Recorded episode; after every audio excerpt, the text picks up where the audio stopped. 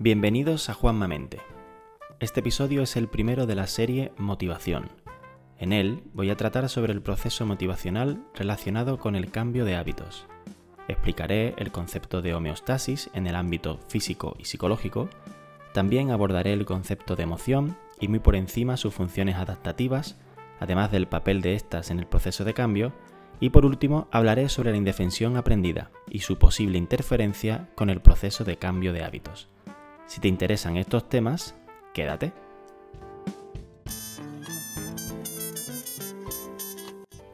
No te voy a engañar. Empezar a cuidarse no es sencillo.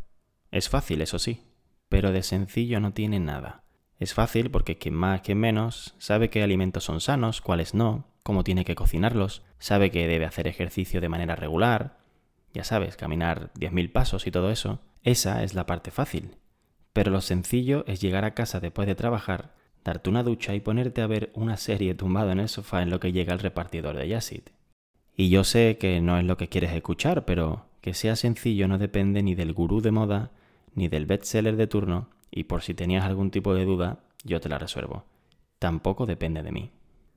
A poco que te hayas interesado en el tema y hayas buscado información sobre ejercicio o nutrición, te habrás dado cuenta de la cantidad de métodos y estrategias que hay circulando por Internet. Que si la keto, la paleo, la real fooder, la híbrida, el ayuno, la dieta Dukan, que sigue por ahí dando vueltas después de más de 15 años, en fin. Y si empiezas a informarte, verás que una contradice a la otra, que esta culpa a las grasas, aquella a los hidratos, la de allí a la cantidad y la de aquí a los horarios. Y yo ahora no voy a entrar en valorar cada una de ellas ni nada de eso. Quizá lo haga en otro episodio.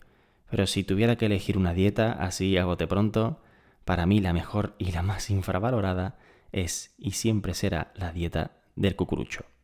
Bromas aparte, y volviendo al tema, creo que actualmente y desde hace ya una década aproximadamente tenemos exceso de información. Eh, no solo en nutrición y ejercicio. Tenemos exceso de información en todo. Y aunque yo creo que la intención de Internet y los canales de divulgación era originalmente buena, lo cierto es que esta ingente cantidad de información no hace más que ponerlo todo más complicado. Y sinceramente creo que es hora de dejar de calentarse la cabeza y volver al origen, al sentido común. Creo que ha llegado el momento de dejar de ponerle nombres de moda al acto de comer porque se nos olvida que es una de las necesidades y motivos básicos del ser humano y del resto de especies. Es decir, piensa que si tú y yo estamos aquí es porque nuestros ancestros fueron capaces de alimentarse correctamente durante 300 millones de años, cuando no había ni mercadonas, ni microondas, ni Nutri-Score, ni nada que se le parezca. O sea que muy difícil no parece que sea, ¿no? Por eso en este primer podcast de la serie Motivación quiero empezar por el principio. Quiero hablar sobre empezar. Y la verdad es que no tiene truco. Se trata justamente de eso, de empezar. Punto. Empieza y ya luego vemos cómo va la cosa pero empieza. Y entonces puedes estar pensando, ya bueno, es que yo no puedo empezar así como así, yo necesito un empujón, tú sabes, un poquito de motivación, y es que no me viene, no encuentro la motivación. Pero lo cierto es que sí que tienes motivación. Lo que pasa es que lo que tú entiendes por motivación es que de repente se abran los cielos y la tierra y ser una canción súper épica en 4K y un arcángel te diga, Antonio, eres el elegido, Debes entrenar para derrotar a aquellos que quieren destruir la Tierra. Y no, lo siento, pero esa motivación es más para el universo Marvel, no para el universo en el que vivimos tú y yo. Pero lo que sí que puedo hacer es hablarte de la motivación real. Y para ello voy a hablarte de algunas situaciones que seguro que te son familiar. ¿Alguna vez te has puesto hasta arriba de comida chatarra, de estas veces que te tienes que desabrochar el botón del pantalón y dices, ¡bof! Ya no vuelvo a comer más así en mi vida, estoy que voy a reventar. O has ido de compras y después de llevarte toda la tarde probándote cosas, vuelves a casa con las manos vacías porque nada te gusta cómo te queda. O has ido de visita a casa de un amigo que no tenía ascensor y casi te da un parraque subiendo las escaleras. O te has quedado en casa un día que tus amigos te invitaron a ir a la piscina porque no te gusta cómo te queda ningún bañador. O por último, has conocido a alguien por internet y no te atreves a quedar porque no consideras que esté en tu mejor momento físico y tienes miedo de no gustarle. Y entonces piensas, se acabó. Tengo que ponerme ya en serio con esto. voy a empezar a comer bien, a ponerme en forma y de aquí a tres meses voy a ser el number one. Pero entonces caes. Es que es jueves y claro, el viernes he quedado con los colegas, el sábado voy a casa de mi suegra, va a estar complicado comer sano. Ya si eso empiezo el lunes. O es que justo tengo el armario de la cocina lleno de bollería y, hombre, claro, no voy a tirar la bollería. Mejor empiezo cuando me la acabe. O es que, qué mala suerte. Empiezo mis vacaciones justo mañana. Y claro, ¿cómo voy a empezar en vacaciones? Ya si eso cuando vuelva a la rutina me pongo en serio. Y al final, nunca empiezas. Por eso, insisto, lo que quiero decirte es que empieces justo en ese momento en el que sientes que quieres cambiar. Da igual que te pille en el cumpleaños de tu prima, en la despedida de tu mejor amigo o con la nevera llena de cerveza. Empieza ahí. Si estabas esperando el momento perfecto para empezar, créeme, es ese. Esa incomodidad que hace que te remuevas un segundo y pienses, algo no va bien, tengo que cambiarlo, se llama motivación. No la busques en otro sitio porque está ahí. Esa es tu motivación. Y te está pidiendo a gritos que hagas algo. Y como te digo, yo sé que estabas esperando un momento épico con música de Hans Zimmer de fondo, pero lo cierto es que la motivación no es otra cosa que una energía que nos empuja no hacia afuera de nuestra zona de confort como se piensa comúnmente, sino justamente a nuestra zona de confort, o zona de paz, o de tranquilidad. Te explico. El cuerpo para que lo entiendas, es como tu madre. Quiere tenerlo todo ordenado, limpio y bajo control. No quiere que se le escape ni una. Por eso está constantemente enviando y recibiendo señales desde el cerebro hasta el resto del cuerpo, comprobando que todo está correcto. Y esto ocurre siempre, incluso cuando estamos durmiendo. A este estado de equilibrio se le conoce como homeostasis. La homeostasis no es más que un sistema de autorregulación, de feedback. Y te voy a poner unos ejemplos para que lo entiendas y veas que es bastante sencillo de entender. Tu cuerpo necesita tener unos niveles exactos de líquidos en el cuerpo. Cuando los niveles están bien, podemos decir que existe homeostasis. Si los líquidos superan el nivel óptimo, tu organismo hará, por ejemplo, que vayas a orinar, aunque sean las 4 de la mañana, porque tu cuerpo es así, como tu madre. Y no entiende ni de momentos ni de momentas, lo quiere ya, y si los líquidos están por debajo, tu cuerpo te mandará a beber agua. Con la temperatura pasa exactamente lo mismo. Si superamos el nivel de temperatura, buscaremos una fuente de frío, y si nos quedamos por debajo, buscaremos una fuente de calor. Y así con todo, incluido con la mente y las emociones. En este punto, antes de continuar sobre la regulación de las emociones, necesito que entiendas qué es una emoción. Y aunque es un tema complejo y aún existe el debate sobre cuántas son primarias y cuántas no, quiero que entiendas las emociones como un mecanismo de alarma de nuestro cuerpo.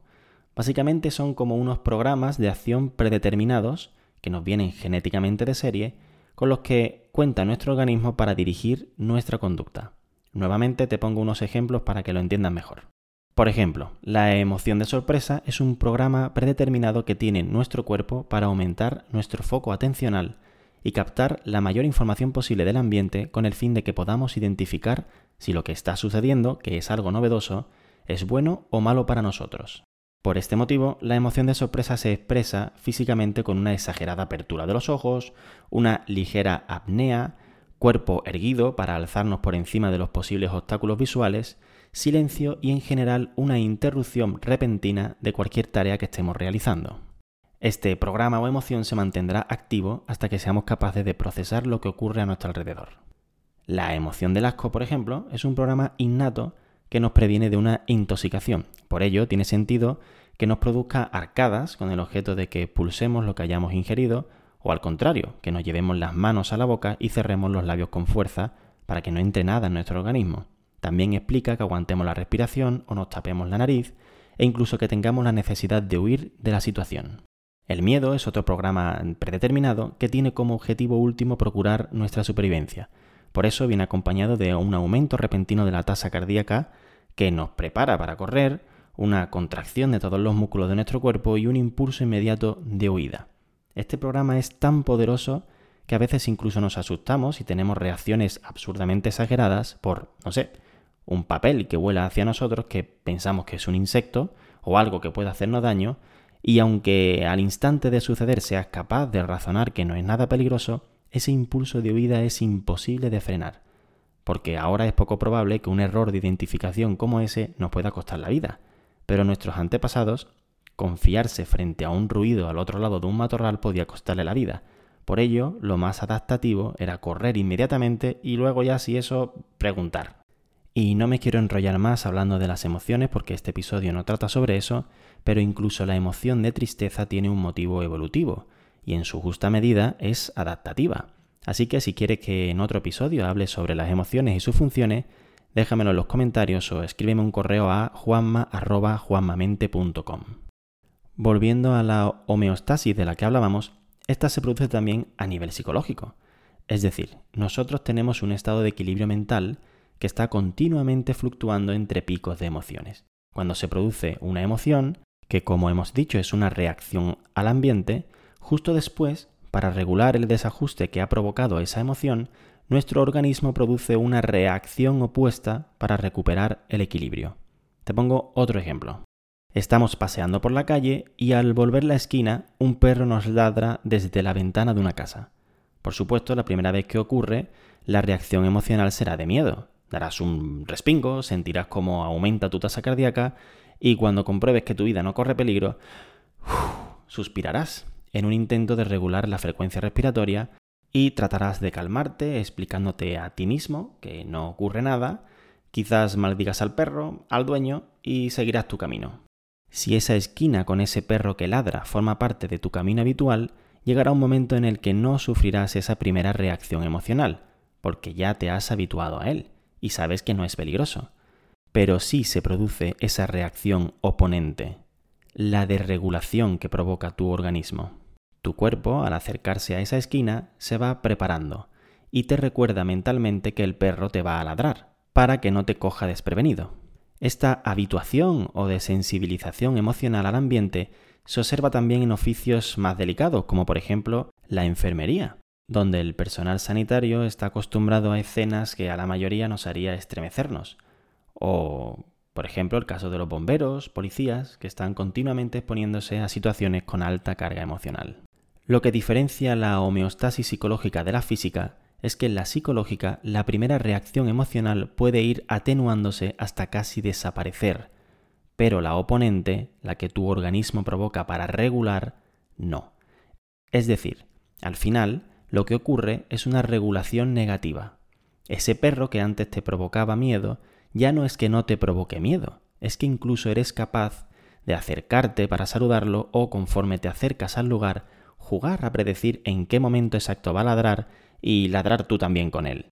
Por ejemplo, en su libro El hombre en busca de sentido, de Víctor Frank, un psicólogo judío que sobrevivió al holocausto, nos cuenta cómo al cabo del tiempo él era capaz de comer incluso delante de los cuerpos apilados de sus compañeros muertos. Esta adaptación puede ser positiva, como en el ejemplo del perro, pero en el caso de emociones negativas puede ser altamente destructiva. Este fenómeno se conoce como indefensión aprendida. La indefensión aprendida la voy a tratar en profundidad en otro episodio, pero básicamente es la resignación de una persona que cree que no puede actuar sobre el ambiente. Por ejemplo, un niño al que hacen bullying puede llegar al punto de pensar que no tiene ningún control sobre la situación que haga lo que haga no puede evitarlo, y se resigne, quedando a merced de su abusador e incluso llegando a pensar que se lo merece. Y este fenómeno de indefensión aprendida puede ocurrirte con la cuestión de comer bien o perder peso. Si estás continuamente exponiéndote a situaciones de incomodidad con respecto a tu forma física y nunca haces nada para cambiar, podría llegar el día en el que simplemente te resignes, bajes los brazos y justifiques o incluso pienses que te mereces no bajar de peso y estar triste por ello.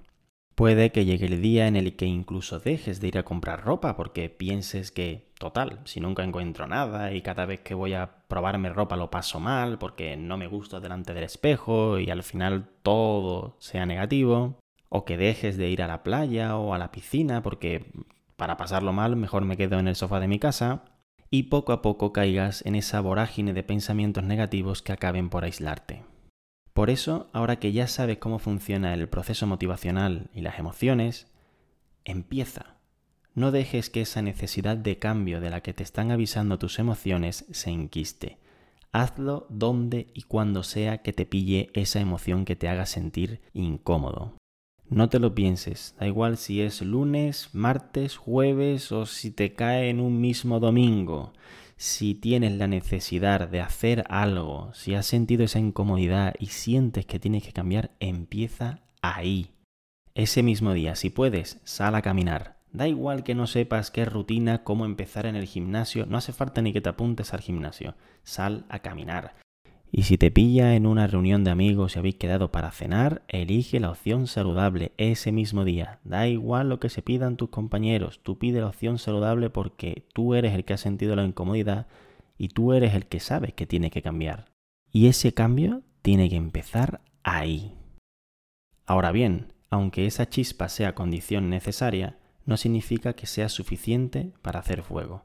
Para hacer fuego vas a necesitar saber gestionarla, aprender a avivarla o encenderla de nuevo por si se apaga y tener mucha paciencia. Y eso será lo que abordaremos en el siguiente episodio. Si te ha gustado, por favor deja un like y una valoración y si tienes alguna pregunta o sugerencia, házmela saber a través del correo electrónico juanma.juanmamente.com o de mi perfil en Instagram, arroba juanmamente. Un saludo, pasa buen día y hasta el próximo episodio.